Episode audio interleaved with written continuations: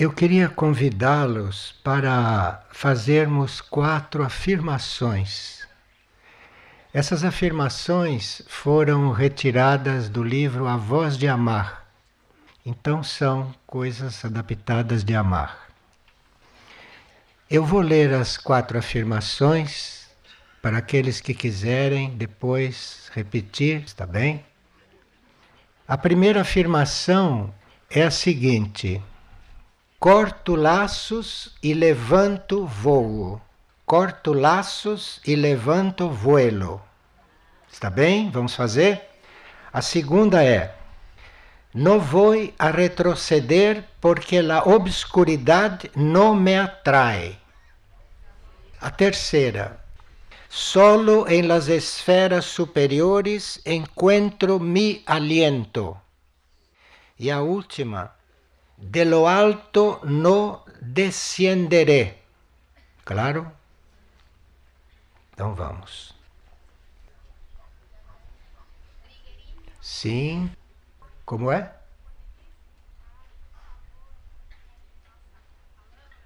Ela está perguntando de que laços se trata. Corto laços e levanto voo. Corto laços são todos os laços todos. Corto laços e levanto voo.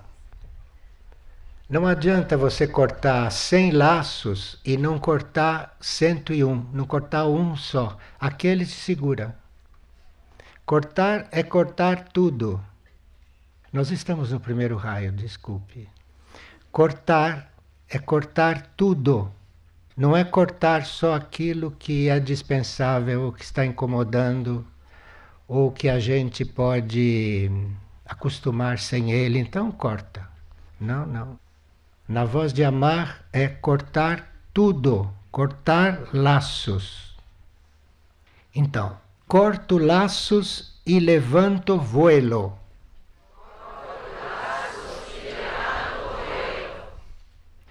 No voy a retroceder porque la obscuridad no me atrae. No voy a retroceder porque me. Solo en las esferas superiores encuentro mi aliento. Solo en las esferas superiores encuentro mi aliento. De lo alto no descenderé. Veja, você recebeu a resposta. Corto laços porque só nas esferas superiores encontro meu aliento. Aqui não encontro meu aliento. Vamos então agora começar. Hoje nós o conhecemos como amar, mas era sempre conhecido por Moria, não? Mesmo ultimamente, quando ele fundou uma comunidade cristã nos Estados Unidos, ele se intitulou Moria. Apareceu para a fundadora, materializou-se para a fundadora e disse: Vamos fundar uma comunidade cristã, como Moria. E aqui em Aurora, amar. Quando foi escrito o livro Mistritlan, eu recebi aquele material de Saruma. Publiquei o material na fé, porque ali, em Mistritlan, no livro, Moria era chamado de amar. Mas eu publiquei na fé. E depois que o livro foi publicado, e foram publicados outros também ao mesmo tempo, então eu obedeci na fé e no livro chamei Moria de amar. E depois, quando a hierarquia, através de Saruma, avaliou os livros, disse que de todos os livros que tinham sido escritos até aquele momento, Mistritlan era o melhor para a hierarquia. Então foi bom ter obedecido, não? E amar está relacionando o nosso desenvolvimento, isto é, está nos instruindo no sentido de nós começarmos a nos relacionar com o plano astral cósmico. Nós, como humanidade, vivemos no físico cósmico, não é? Porque o físico cósmico vai desde o plano físico concreto, este nosso, até o plano divino. Tudo isto é o físico cósmico. Então veja como amar está nos impulsionando. Está nos impulsionando para o astral cósmico, que vem depois do nosso plano divino. Por isso que amar fala pouco e amar nos atinge muito nos níveis superiores. E além de estar estimulando as nossas mônadas para estarem bem à vontade no plano astral cósmico, amar está trazendo, como grande entidade que é, está trazendo para a nossa percepção aquilo que nós chamamos dos raios imateriais. Porque nós fomos manifestados, nós fomos criados, nós manifestamos para as encarnações na Terra conforme os raios materiais. O primeiro raio, o segundo, o terceiro, o quarto, o quinto, o sexto e o sétimo. Vocês já conhecem de cor, porque há vinte e tantos anos estudamos os raios materiais, os sete raios materiais. E amar está nos levando a entrarmos em contato com os raios imateriais, que passarão então a fazer parte do nosso processo evolutivo e nós aprendendo com ele.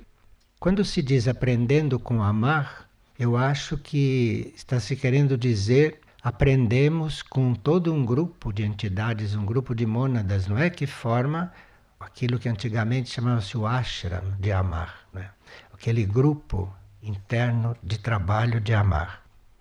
E esses novos raios imateriais que ele está trazendo para a nossa consciência, porque os raios imateriais sempre estiveram aí, mas ele os está trazendo para a nossa consciência. Como está trabalhando a nossa consciência desde sempre?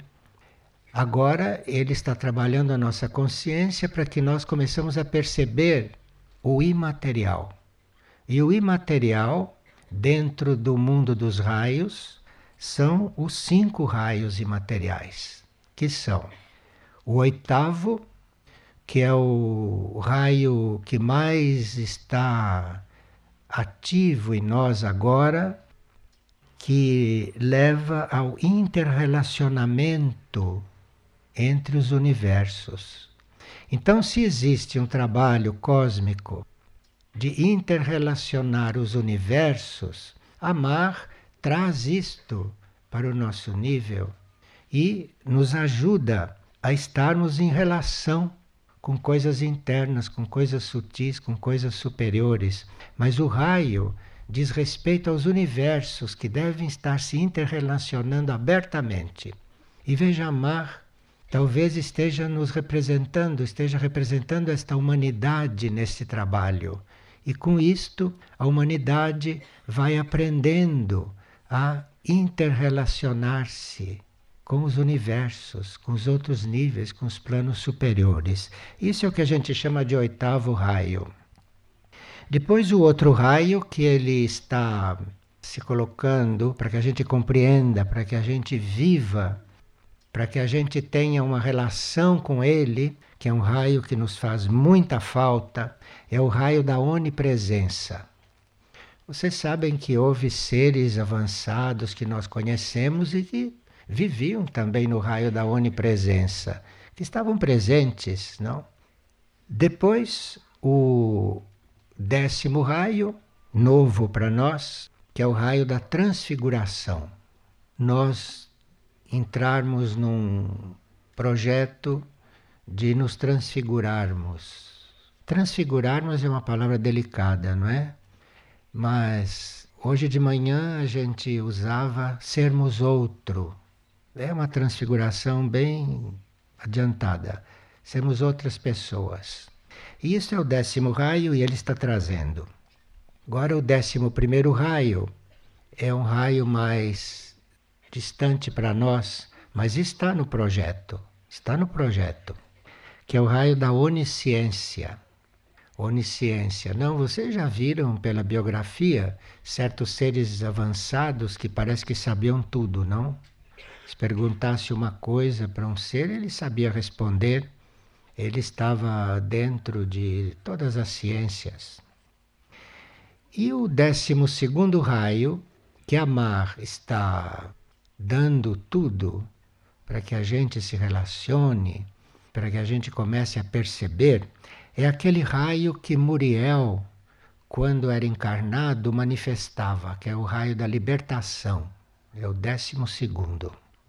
E Muriel, hoje, naturalmente, está trabalhando na libertação da humanidade, não na libertação, e ele manifestava o raio da libertação, o décimo segundo raio, enquanto nós manifestávamos de um ao sétimo, Muriel já manifestava o décimo segundo. E, portanto, era como era. E a libertação é isto também que o trabalho de amar está nos trazendo.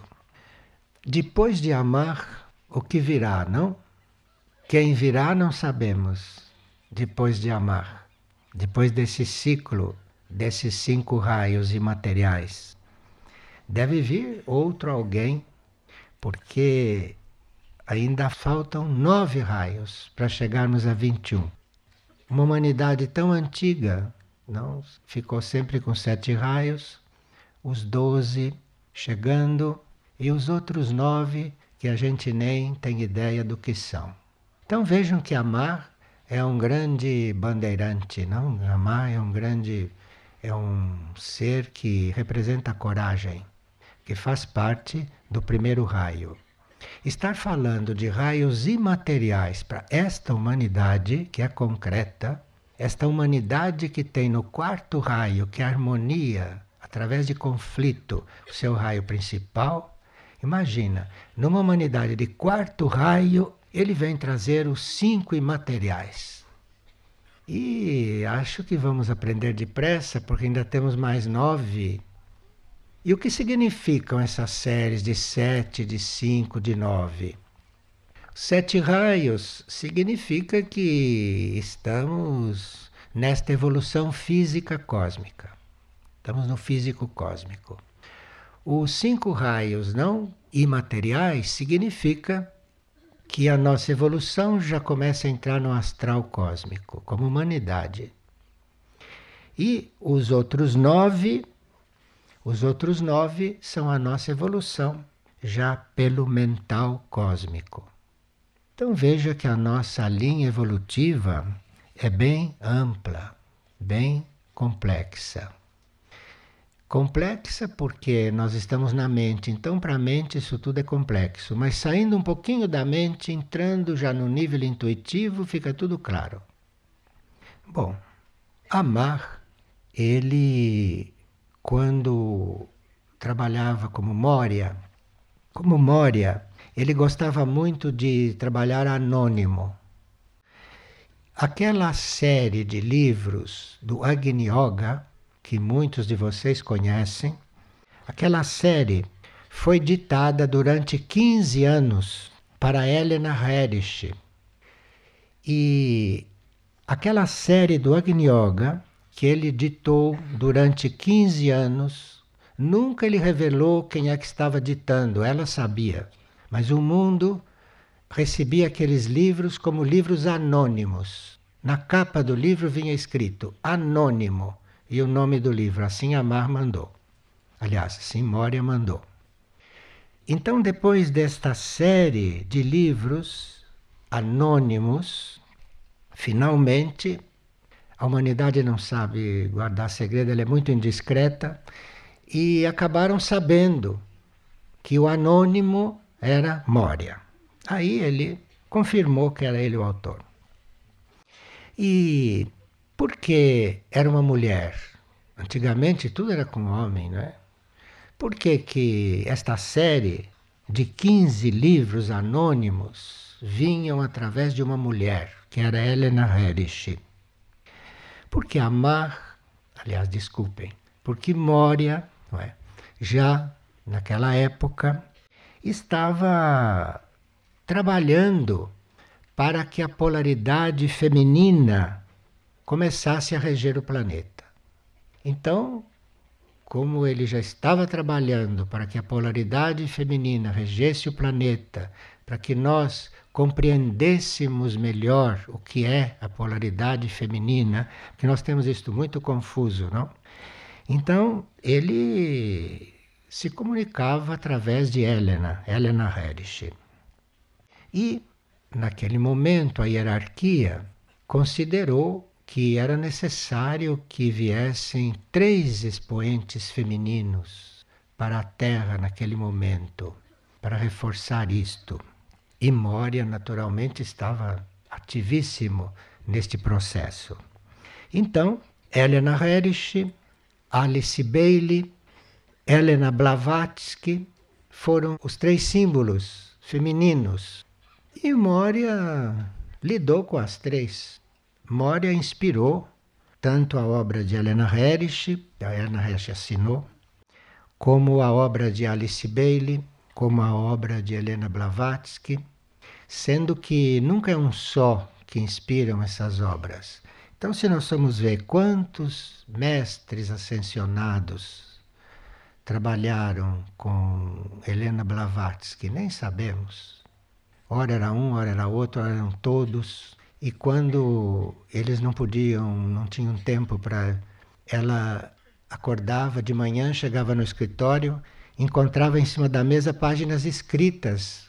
Eles materializavam as coisas e materializavam, ela encontrava escrito na mesa dela. Já eram assim.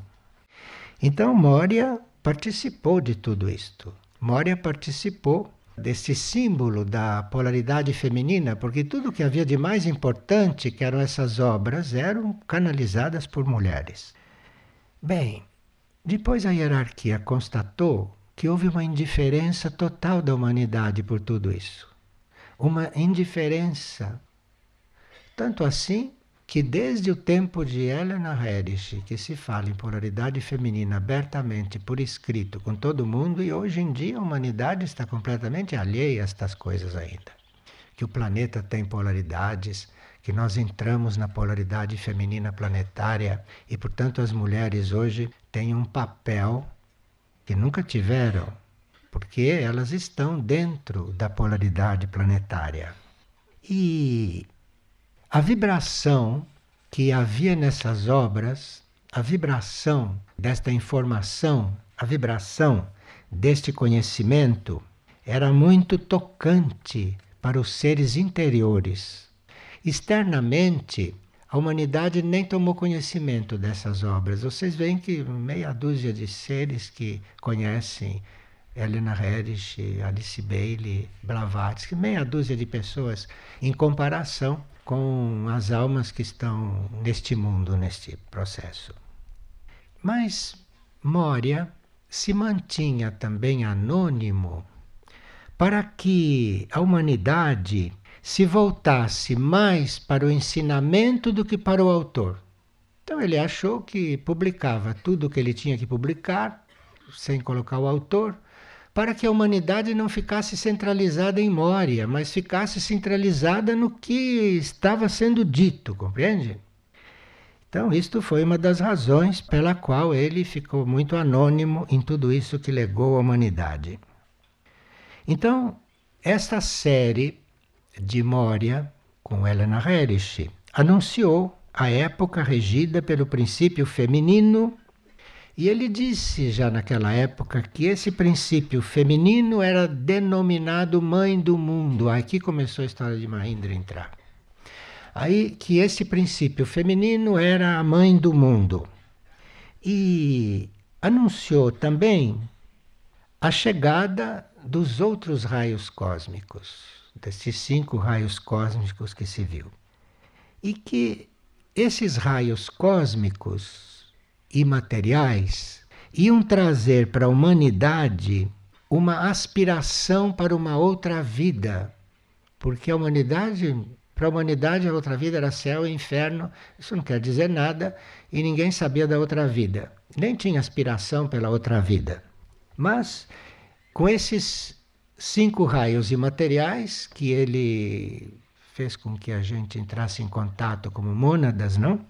Então começou a surgir uma aspiração por uma nova vida entre nós. Veja que trabalho importante, hein? Numa terra de cegos, começarem a querer uma nova vida. E aí, com isso, ele conseguiu através do que ele chamava do seu yoga, não, que do seu ensinamento, do seu processo de conhecimento, é? começou a nos colocar em contato com os níveis internos, que seria o nosso eu interno, com os níveis sutis, que seriam os planos nos quais nós poderíamos ficar conscientes, e com os níveis ardentes, já com os níveis ardentes, ele era muito reticente, porque os níveis ardentes subentendem o nosso contato consciente com os fogos, com o fogo. E ele começou a nos anunciar isto. E ele dizia que no fogo, nos mundos ardentes, é aí que teríamos que ter uma ética espiritual na qual deveríamos pautar a nossa existência, numa ética espiritual. Uma humanidade que mal tem ética material, falar de ética espiritual, imagina, não é? A nossa falta de ética geral é enorme. Nossa falta de ética é uma coisa vexatória. E falar em ética espiritual, que coragem. Mas ele disse: isto não é tarefa para todos, não. Não são todos que têm esta tarefa. Isto é uma tarefa para alguns. Porque essa tarefa de você estar em contato com o fogo, com o fogo cósmico, nos mundos ardentes, esta tarefa requer que a gente seja independente. Independente quer dizer com laços cortados. Independentes. E ele trazia isso com palavras muito claras, muito concisas e palavras muito vitais e austeras. Ficava usando adjetivo, não, nem melhorando as coisas, era muito austero, muito direto. E assim ele trouxe, através de toda esta obra, ele trouxe muita luz sobre a cura, muita luz sobre o uso da energia muita luz sobre o cultivo da devoção. Devoção. Porque nós temos muitas atitudes emocionais para com a hierarquia, para com Deus, mas ele trouxe uma devoção muito pura, uma devoção que era um desejo verdadeiro, real de se contatar com os mundos superiores, não? Então a gente é devoto quando a gente está com essa prioridade de estar nos níveis superiores, de contatar os níveis superiores, amando os níveis superiores, explicou tudo isso. E também ele explicou que há um relacionamento interno nosso com a hierarquia. Quem o seguiu foi se instruindo a respeito dessas coisas, através das obras que ele tinha deixado. Observou-se depois, a hierarquia observou que principalmente a parte da devoção e a parte da vigilância tinha sido muito rebaixada pela humanidade. Tudo aquilo que era devoção, a humanidade reduziu a esse culto, esse culto histérico, esse culto emocional, não é que as pessoas demonstram quando tem devoção por alguém ou por algo. Isto foi muito rebaixado. E que o interesse espiritual por estas coisas era apenas uma aparência. Isto a hierarquia verificou. Então que houve sim uma aparência de interesse, mas era uma aparência porque ficaram muito interessados, mas não viviam aquelas coisas. Não viviam. A vida ficava a mesma. A vida ficava a mesma, não mudava nada e todo mundo muito interessado. Essa humanidade estranha. Sim, porque se você realmente está interessado numa coisa, você muda de vida, você não pode continuar como está. Você achou aquilo bom, mas não. Bom. Acho que foi por aí que ele foi se recolhendo para a Aurora, porque eu vou lá para o mundo interterreno porque acho que vai dar mais resultado. Mas. E as mulheres eram corajosas, as três. E Helena Herrich era atacada de todas as maneiras que não convém estar, estar narrando aqui, porque não é o mais importante. E ela sempre dizia que a gente não deveria ficar assustado por causa dos ataques. Não devíamos ficar assustados, porque ela chamava os ataques de lobos. Temer os lobos significa privar-se de ir à floresta. Você teme os ataques das forças? Não tema, não tema. Porque assim você fica privada de se atirar em trabalhos mais ainda trabalhosos. Né? Não temos ataques, não. E você se se priva de entrar na floresta porque está com medo dos ataques. Se você vai para a floresta, então você lá é atacada de todos os lados, os ataques são muito maiores. E aí você deixa de colher os frutos da floresta. Porque mesmo dentro destes ataques, dessas coisas terríveis que Helena Herrich experimentava, e ela disse que não, que é nisso que se colhe os frutos. Bem, agora ele passou para uma outra parte do ensinamento. Bom, isso que ele deixou, não que se nós nos sentimos atacados, se temos muitos ataques de força, isso é ótimo. Porque aí você vai aprendendo, você vai desenvolvendo, você vai ficando mais forte. E ele dizia que cada indivíduo que verdadeiramente quer servir, o indivíduo que quer ser um exemplo, uma instrução para todos, manifesta a sua vida e aquilo que ele faz sem o menor julgamento. Isto é, como seres em serviço, nós teríamos que aprender a não julgar o nosso serviço. Isto é, nós, quando servimos, não teríamos que julgar a nós mesmos se estamos servindo bem ou não estamos servindo bem. Não devíamos ter este sistema de julgamento para conosco. O importante é você servir como deve, é você servir como é preciso. Se você está servindo bem ou não está servindo, isto não é com você, não é você que tem que julgar isto. Você tem que servir e basta. Isto é muito importante. Porque, principalmente nas pessoas que entram no caminho, essas pessoas ficam às vezes muito perturbadas. Será que eu estou fazendo tudo direito? Tem gente que ora e duvida que esteja orando direito. Será que eu estou orando bem?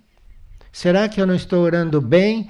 Isto Moria diz que eu, isto é uma coisa que não deve existir. Porque você não está orando bem e nem mal. Você deve estar orando como deve. Isto é, você está orando como você sabe orar. Isso não é bom nem mal. É como você ora. Isto em todo tipo de serviço.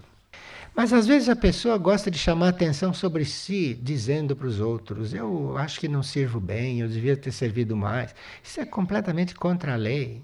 Se eu estou orando bem, se eu não estou orando bem, essas coisas, nem se cogita disto. Porque é como você faz as coisas, e aí você não tem que se sentir bom nem mal neutro. Bem, depois, através de Helena Herrich, ele explicou que as organizações religiosas, isto é, que as religiões do mundo se distanciaram da mensagem do Cristo.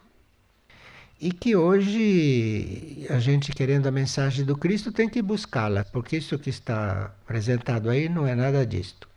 Então, essas religiões desvirtuaram tudo e nós temos que nos aproximar da mensagem do Cristo. Mas aí como é que faz, não é? Porque aquilo que ficou escrito é aquele que foi escrito, não? E nós temos que nos aproximar da mensagem do Cristo. Mas ele já está preparando o nosso terreno para nós irmos encontrando o nosso Cristo interior, para a gente não esperarmos nada disto aqui fora.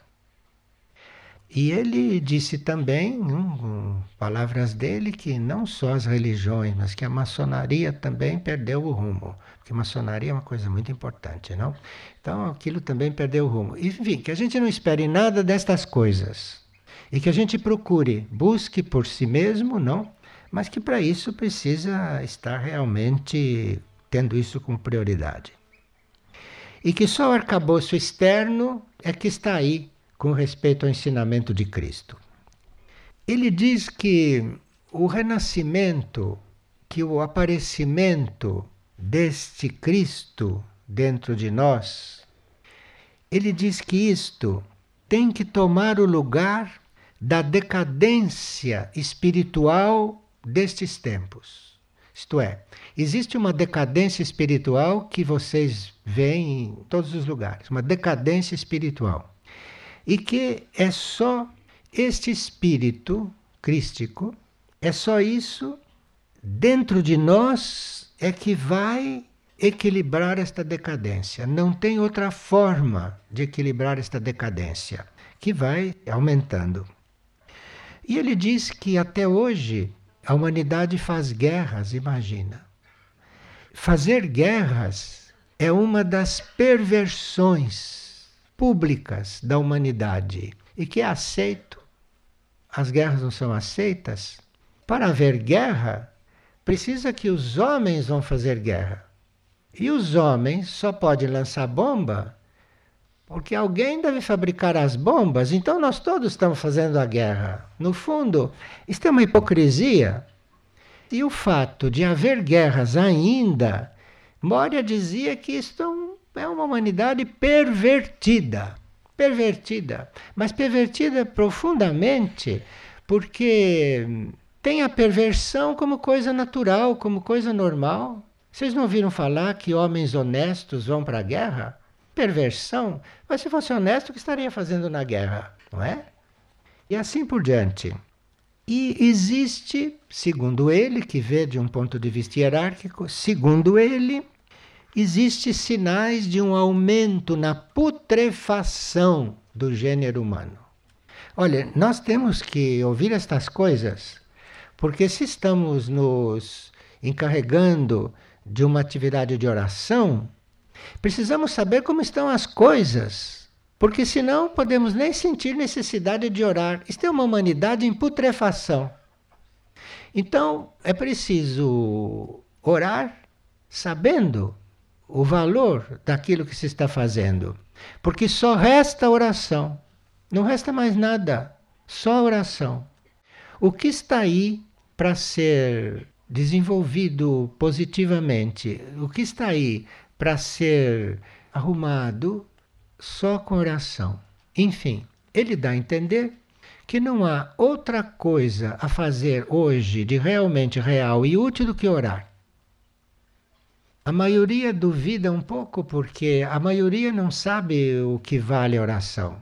Porque eles oram assim um pouco mecanicamente, oram um pouquinho por obediência, não porque estão sentindo que devem orar.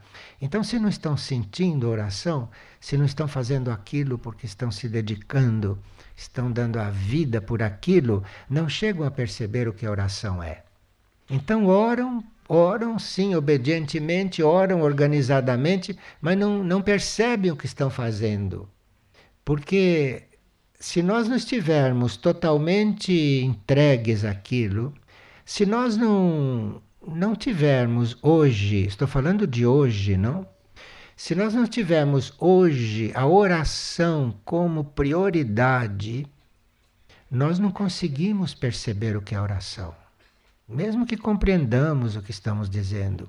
Mas a compreensão da oração a identificação com a oração e, portanto, aquela nossa experiência de que estamos fazendo alguma coisa, isso só vem se a oração for a prioridade da vida. Isto é antigamente que havia uma elite espiritual que ia para os conventos, para os mosteiros e ficava dedicando a vida toda à oração. Isto era uma elite. Isto hoje está, isso está com nós todos. Porque haja bilhões de pessoas para orar, para modificar um pouco a situação. Agora, estas pessoas que vão tomando consciência teriam que se tornar irmãs da oração. Primeiro, a oração é a minha irmã para depois de conseguir amar esta irmã, aí se transformar na oração e viver orando. Se esta humanidade fosse consciente, hoje estaria nesse ritmo. Porque realmente qualquer pessoa consciente vê que precisa fazer alguma coisa, mas o que fazer, para todo lado que você olha, vê que não tem arrumação. Na oração, não. É a única coisa, isto dito por várias hierarquias, não por uma só. É a única coisa a se fazer hoje de efetivo, de real, de verdadeiro e que possa realmente servir, ser um serviço para a situação atual. E ele diz que esta nossa situação de não compreender certas coisas e de deteriorando certas coisas, que isto é uma das maiores calamidades da humanidade. E ele diz que a, as maiores calamidades da humanidade não são essas que acontecem, que todo mundo acha que é uma calamidade, acha que é triste. Mas a maior calamidade da humanidade é esta perversão psíquica de continuar fazendo aquilo que sabe que não é para fazer. Continuar vivendo aquilo que já sabe que tem que mudar. Isso ele chama de perversão. E que esta perversão é cada vez maior. E que nesta perversão é que nós vamos perdendo a confiança em nós. E quando um ser humano perde a confiança em si, acabou. Ele vai ter confiança no quê? Perdeu a confiança em si? E que isto é uma coisa que faz a pessoa cair na irresponsabilidade. Ele quer dizer que nós somos irresponsáveis, a pessoa se torna irresponsável é quando ela já sabe que uma coisa é assim e ela não faz. Então ela é uma irresponsável. E essas forças involutivas sempre acabam por ter que ser resolvidas pelos governos do mundo os governos do mundo, que ele naturalmente sabia quais são e ele faz parte, não? Mas nós teríamos que termos já uma consciência destas coisas. E tendo consciência destas coisas, vemos se podemos orar verdadeiramente. Verdadeiramente. Porque você, diante da oração, não depende de nada nem de ninguém. É você com a sua oração. Aqui não tem desculpa. Aqui não tem desculpa para não fazer isto de verdade. E só saber que é só isto que hoje pode resolver alguma coisa, depois de saber disto, o que, que nós estamos esperando? Eu digo aqui que nós estamos esperando porque, de um modo geral, nós oramos muito pouco. Quando se diz oramos pouco, não se quer dizer que a gente ore poucas horas por dia, não. Quer dizer que o pouco que a gente ore não é oração direito. Você não está ali doado. Você está orando com horário marcado e ah, não vem a hora de acabar de orar para ir lá fazer outra coisa. Isso não é oração. Hoje, precisa que as pessoas que são conscientes de uma parte, porque o que se está falando aqui é uma parte só. Se nós começarmos a falar aqui do que se passa entre a humanidade e o reino animal, isto aqui viraria um museu de horrores. Eu não sei se vocês sabem o que fazem com os animais nos laboratórios. Isto é um museu de horrores. E nós usamos os medicamentos feitos com esses animais. Então, é uma situação em que hoje, como dizia já o apóstolo há tanto tempo, ele disse: Eu não faço o bem que eu quero, mas faço o mal que eu não quero. Qualquer aspirina que vocês estejam tomando, vocês estão usando uma coisa que se faz com a tortura dos animais, mas tortura a frio, que vocês não têm ideia. Então, eu não faço o bem que quero e faço o mal que eu não quero. O ser orante, ele pode, dentro dele, enfrentar esta realidade. O ser orante. Agora, se ele procura entender estas coisas, enfrentar estas coisas, e se ele não ora, não sei se ele consegue. Porque a oração faz o que nós não sabemos fazer. Nós usamos a oração, oramos, e ela é que faz o que nós não podemos fazer, o que nós não temos ideia do que fazer.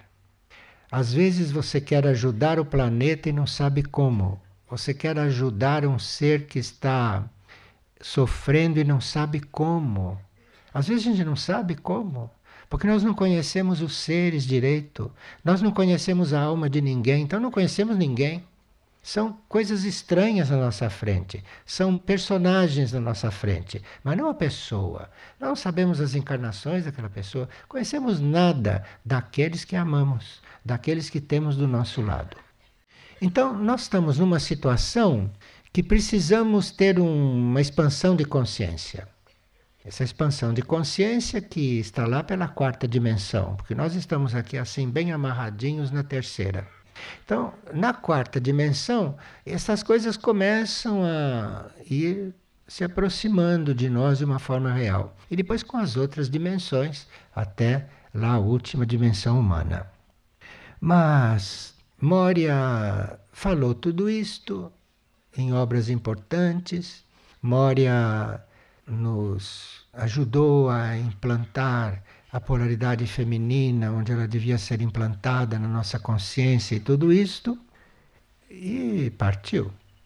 Partiu de certas tarefas e entrou em outras. Agora, ele diz que nós facilmente retardamos os nossos passos porque nos esquecemos do nosso destino superior. Olha, escrevam esta frase. Porque nós acreditamos que o nosso destino seja isso que se chama de destino. Quer dizer, eu tenho destino de fazer isso, fazer aquilo, casar, ter filhos, morrer. Esse é o meu destino. Tem uns que dizem, eu tenho destino de ser médico, outro eu tenho destino de. Isto é, destino para nós é isto. E baseado nisso, baseado nesse destino terrestre, não baseado nesse destino material, nesse destino humano, nós vamos retardando os nossos passos. E de fato, os nossos passos vão ficando cada vez menos significativos. Porque nós vamos muito concentrados nesse destino humano, ao qual nós não devíamos dar muita importância. Devíamos cuidar de melhorar isto só. Mas o resto porque nós temos um destino superior. Nós temos um destino fora desta terra. Ou nós temos um destino em outras dimensões desta terra, em outros planos desta terra. Mas por estarmos completamente absorvidos pelo nosso destino humano, esta história em quadrinhos que a gente chama de destino humano, porque isso é uma história em quadrinhos. Se vocês comparam a vida de vocês com as histórias em quadrinhos, vocês veem que é muito parecido. Então, sai entra um personagem, só que às vezes sai entra uma encarnação, mas é tudo é uma história em quadrinhos isso. E nós então vamos atardando os nossos passos e nesta comédia ou nesse balé, nesta coisa, nós esquecemos do nosso destino superior, que não tem nada a ver com isto. E veja que amar, agora não Moria, né? agora amar, está tentando nos fazer compreender o nosso destino superior. Qual é o nosso destino superior? E ele diz que chegou a hora da voz dele ressoar. Quer dizer, até agora ele não considerou que estava falando. Mas ele diz que agora chegou a hora da sua voz ressoar e de reunir aqueles que pertencem a este raio que ele está manifestando. E nós sabemos que este raio é o primeiro, né? Sabemos que é a vontade e poder. E ele então diz que agora, neste momento, ele está reunindo aqueles que pertencem a este raio. Vocês sabem que as mônadas só podem estar em três raios: primeiro, segundo e o terceiro. As mônadas estão em vontade e poder, ou estão em amor-sabedoria, ou estão em inteligência ativa.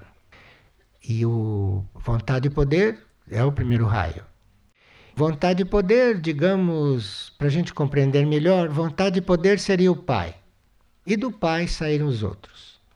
Acontece que esse sistema solar está no segundo. Esse é um sistema solar que é filho. O nosso sistema solar é filho. Segundo raio, amor, sabedoria. Mória está ligado com o primeiro. Então é preciso compreender com o coração, porque se trata de fatos interiores. Não quero compreender esta história de raios, compreender essa história toda com a mente, porque a mente não alcança essas coisas. A mente deturpa essas coisas. A mente materializa estas coisas. E aqui não se trata de coisa material. Então é preciso descer para o coração porque se trata de fatos interiores. Agora, como é que a gente desce para o coração? Isso é uma boa pergunta, não? Como é que nós fazemos para descer para o coração? Eu acho que a uma certa altura a gente desce para o coração quando começa a contrariar a mente. Eu sei que tem muitos métodos de descer para o coração, mas são métodos que exigem que a gente seja bom, que a gente não seja pervertido, que a gente não seja corrupto, que a gente não seja nada daquilo que é. Não, mas nós temos que ouvir essas coisas em Aurora, não? Porque afinal de contas a Marra está aqui. Então se trata de fatos interiores. Se trata de fatos interiores. Não creiam que vocês fazendo um encontro como este, que vocês estarão compreendendo todo o encontro. Não estão, não. Vocês estão ouvindo o encontro estão ordenando o encontro assim intelectualmente, mas se não estiver acontecendo aqui um fato interior, de nada serve, de nada serve. E o fato interior começa a acontecer é quando você vai descendo para o coração. Descer para o coração quer dizer você esquecer um pouco de si e estar aqui, por exemplo, para poder servir melhor um dia. É uma forma de você descer para o coração. Eu não estou aqui por mim. Não estou aqui para gostar ou não gostar, achar que bom, que não está bom, que a aurora está bem construída. Não, é, não se trata disso, não. Você esquece essas coisas todas e fica inteiro aqui, que aí o, você começa a sentir no coração onde você está, o que você está fazendo, o que está acontecendo com você. Mas isso é um sentimento do coração. Isto é o que diz amar hoje. Isto é um sentimento do coração. E ninguém chega no sentimento do coração se não se coloca a si mesmo em segundo plano. Primeiro vem a necessidade do outro, depois vem o eu. Quem faz isso aqui, levante o braço. Olha, gente honesta, ninguém levantou o braço. Nós não sabemos isso. Mas nós sabemos isso. Nós estamos cansados de saber isto. Antes vem a necessidade do outro. Antes vem a necessidade deste gênero humano. Vem a necessidade do planeta. Depois a minha. Mas isso teria que ser vivido, sabe? Isto não é só para a gente fazer assim com a cabeça e dizer que ouviu e que compreendeu. Isto tem que ser vivido. Enquanto você, primeiro, cuida da sua necessidade, enquanto a do outro está ali enorme do seu lado, você não está fazendo, você não está seguindo. Não está seguindo, no caso aqui, o primeiro raio. Tem que começar a ver a necessidade do outro, não a própria. Esse é o começo de tudo. Então, qual é a necessidade do outro neste momento? É que eu esteja aqui hoje falando, então eu não tenho que pôr nenhuma necessidade minha de estar lá no Brasil. Não, isso não existe. A necessidade é de estar aqui, pronto. Tem que fazer isso com tudo na vida. Tudo na vida. Isto é o caminho, segundo ele, é o caminho de nós chegarmos ao serviço supremo. falando em serviço supremo para uma humanidade que ainda não aprendeu nem a servir os seus semelhantes. É sinal que tem algo dentro de nós, tem uma essência dentro de nós que tem alguma coisa a ver com estas coisas e que está tentando para resolver isto dentro de nós e está tentando manifestar isto dentro de nós. Não está? Porque senão não estaria falando conosco. Então, por mais que a gente esteja neste momento tentando servir aos outros mais do que a nós, estamos tentando, hein? Servir aos outros antes de pensar em nós, ele já está falando em serviço supremo. Serviço supremo deve ser o serviço ao plano evolutivo. Supremo para nós é o plano evolutivo. Quem sabe não se eles nos ajudam, quem sabe se eles neste encontro fazem aí um fazem aí um trabalho que a gente saia daqui com estas coisas, com essas coisas incorporadas. Mas não só ouvi, gostei, sim, gostei, gostei do que ouvi, não. Mas saindo daqui fazendo estas coisas. E se você já está fazendo o que o outro precisa antes do que você precisa, você já é candidata a fazer o serviço supremo. E é disto que se trata, é do serviço supremo. Porque seria um serviço supremo, um serviço supremo, nós, por exemplo, ajudarmos tantas almas se liberarem Veja, enquanto nós estamos encarnados, nós temos uma noção de como nos liberar. Não nos liberamos, mas temos uma noção do que se trata. Uma alma, uma alma está fora do cérebro, uma alma está fora desses mecanismos intelectuais que nós usamos. Então, de repente, uma alma está aí sofrendo e não sabe como sair. Ela não sabe como sair do sofrimento. Ela está numa situação ela está num certo estado que ela pode não saber sair do sofrimento. Porque a memória da alma não é como a nossa memória que se recorda de fatos, se recorda de ensinamentos. A memória da alma é outra, não é com fatos. Então, a alma pode estar numa situação e realmente não saber como sair, não só não saber como sair, mas a alma pode estar numa situação e nem perceber em que situação ela realmente está, ela só sofre.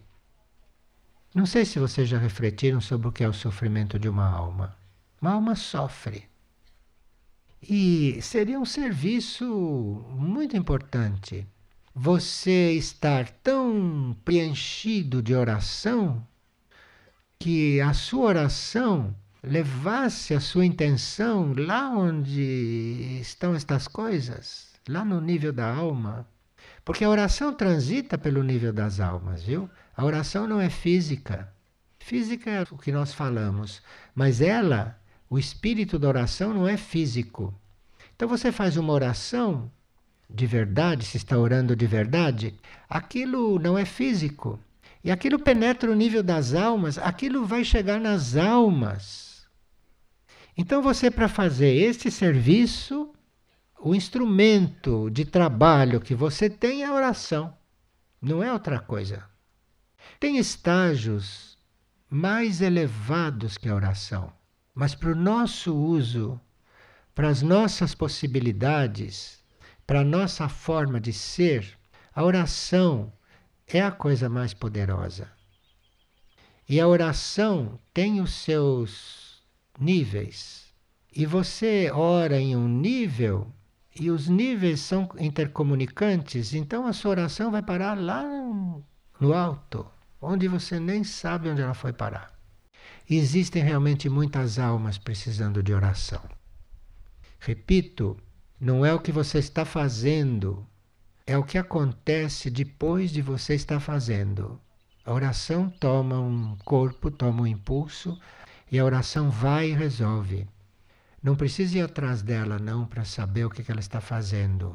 Isto seria, você está tratando do seu ego. Ele quer saber o que está fazendo. Você ora e a oração vai fazer. Eu acho que nós precisamos amar a oração. acho que nós oramos um pouco formalmente. Uma pessoa que ora amando a oração fica até transfigurada com o rosto. Ou então fica com o rosto em paz. São dois extremos. Tem uns, aqueles de sexto raio, ficam inflamados.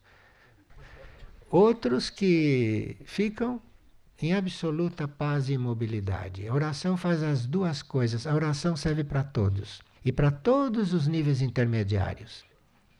E ele diz que o raio dele, que é a vontade, a vontade, nós precisamos ter vontade para orar, sabe?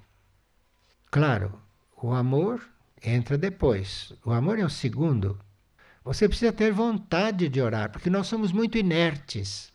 Nós, como corpo, somos inertes. Nós somos uma humanidade inerte. Então, a oração coloca aí um outro ritmo.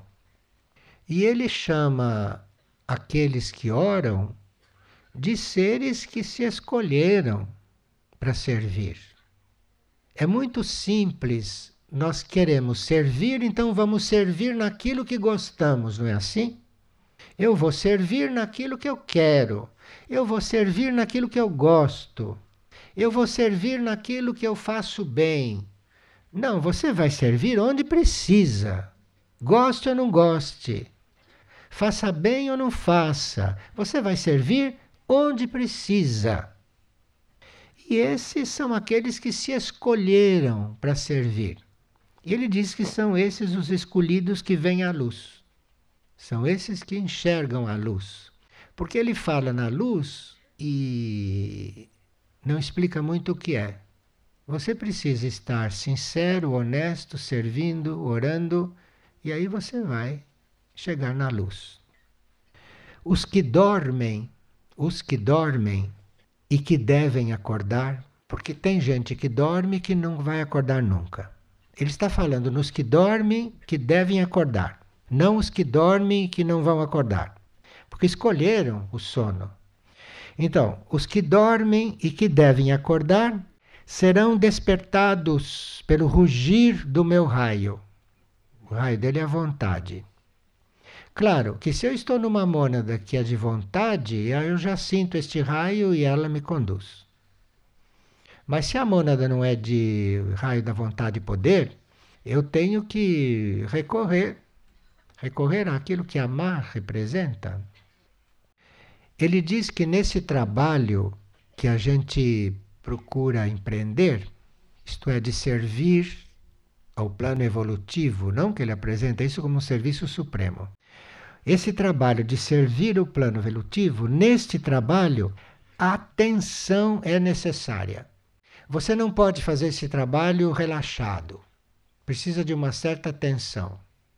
E atenção é necessária para um certo trabalho para o plano superior. Você tem que estar numa certa tensão. Estar numa certa tensão não quer dizer estar tenso. Estar numa certa tensão é um pouquinho mais do que a tensão. A tensão é humana. Você está atento, você está no nível humano. Agora, o atento tenso, você já está no outro nível. Você já ali está mais estável, você está tenso. E essa tensão é a que eleva o fogo. E esse fogo deve ser atraído por nós. Nós temos que querer isto. E quando este fogo se mistura com as nossas correntes de energia, este fogo que você vai alcançando na oração tensa, você vai alcançando este fogo e este fogo começa a dissolver as suas ilusões. Você vê como é que a gente dissolve as próprias ilusões? Uma humanidade iludida como esta, como é que dissolve as suas ilusões? Isso tudo está na oração. Deixa-se de buscar a cura física. E aqui na voz de Amar ele já está falando de aurora. Ele diz: deixa-se de buscar a cura física em aurora para buscar aqui um passo interior. Um passo interior. Porque processos físicos são todos consequências de falta de cura interior. Então, se vem a aurora, é buscando cura interior. Porque a cura física é já uma consequência. E você vai passar pela cura interior e depois essa cura interior vai resolver os seus aspectos físicos. Os aspectos físicos você precisa curar. E ele diz que nesse trabalho, nesse trabalho, trata-se de transcender limites. Isto é, em vez da gente agir como age sempre, assim, esses são os meus limites, eu daqui não posso passar. Eu entendo até aqui, daqui não entendo mais. Eu posso até aqui, depois disso não posso mais. Isto aqui nem se cogita em amar. Amar diz que trata-se de transcender limites. Você reconhecer os seus limites é para você transcendê-los, não é para você aceitá-los. Você tem limite, todos nós temos limites. E cada vez que chegamos diante do nosso limite, você chegou ali não é para parar. Você chegou ali é para ir além daquilo. Você já ficou sabendo que tem que ir além disso. Você está limitado? Não diga não pode. Eu estou limitado, ah, então estou vendo onde é que eu tenho que ir além. Perceberam isto? Olha, isto é o sentido dessa reunião, sabe? Não existe esse é o meu limite. Isso em Aurora então, não é aqui isto. Não é aqui. Ele está falando de Aurora. Isto não é aqui. Você tem limite, está reconhecendo o seu limite, então você veio aqui para transcender isto, para ir além desse limite, acabar com esse limite. Tem muitos outros limites lá pela frente, sabe? Você vai transcendendo os seus limites. Trata-se de romper barreiras e caminhar em direção à luz. E por que, que ele fala em transcender limites, em romper barreiras? Porque com tudo isso na sua frente, você não chega à luz nunca. Nunca. Porque as barreiras e os limites vão aparecer sempre na sua frente para evitar que você chegue na luz. Então não tem que acreditar que você vai parar por causa de limites e por causa de de barreiras, por causa de obstáculos. Isso tudo está aí para você ir além. Porque é só assim que se chega na luz. A luz não vem de graça, não.